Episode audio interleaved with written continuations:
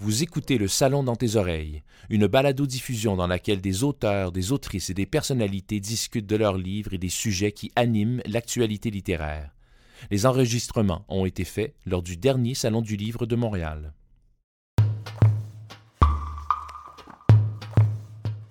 Un jour, bien des années plus tard, mon fils de 5 ans est arrivé à la maison me demandant Maman, tu m'as dit que deux hommes pouvaient se marier. C'est vrai Oui, oui, c'est vrai. Eh bien, dans ma classe, il y a deux garçons qui veulent se marier ensemble. J'ai souri. Je me suis dit que quelque part au ciel, il devait y avoir une grand-mère haïtienne en train de réciter son chapelet pour sauver sa progéniture d'un enfer assuré. J'ai commencé à écrire ce livre il y a plusieurs années, presque dix ans.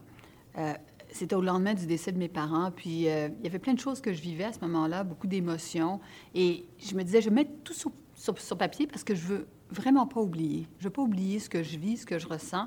Et euh, j'ai commencé aussi à écrire des anecdotes qui m'avaient marqué dans mon enfance avec le, avec le départ de mes parents. Je trouvais que c'était important. Puis c'est des années plus tard que j'ai repris l'écriture du livre parce que je me suis dit à quel point ces événements-là, ces moments avec mes parents, euh, en fait, expliquaient beaucoup la personne que j'étais, puis euh, ce qui m'habitait, ce qui m'animait. C'est pour ça que j'ai décidé d'écrire ce livre-là. Quand on est en politique, on juge beaucoup les gens par rapport à une déclaration qu'ils ont faite ou un point de presse qu'ils ont, euh, qu'ils ont mis de l'avant, mais on ne connaît pas nécessairement bien les politiciens. Puis je me disais, ça aussi, c'est un autre moyen de dire euh, pourquoi est-ce que je fais de la politique, qu'est-ce qui m'amène à en faire aujourd'hui, qu'est-ce qui m'habite? Bien, tout ça, c'est dans le livre.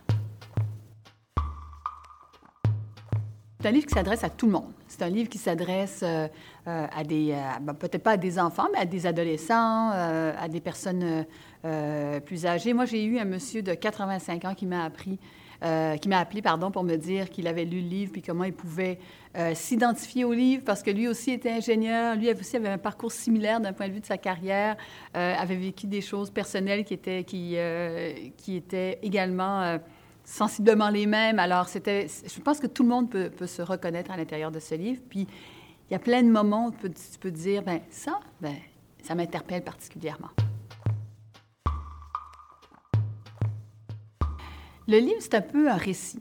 Euh, ce sont des histoires, des anecdotes qui ont marqué, euh, marqué ma vie, mais qui ont aussi déterminé la femme que je suis aujourd'hui. Alors, c'est pas euh, une plateforme politique, c'est pas des idées politiques que je veux mettre de l'avant, c'est vraiment des moments marquants et qui, qui, ont, qui ont déterminé la personne que je suis. J'ai eu plusieurs rencontres marquantes dans ma vie, mais je ne peux pas mettre de côté la rencontre avec mon conjoint. Je pense que ça, ça a été une rencontre euh, déterminante. On s'est connus il y, a, il y, a, 23 ans cette année, puis euh, c'est devenu le père de mes enfants. On est toujours ensemble, euh, une, magnifique complicité.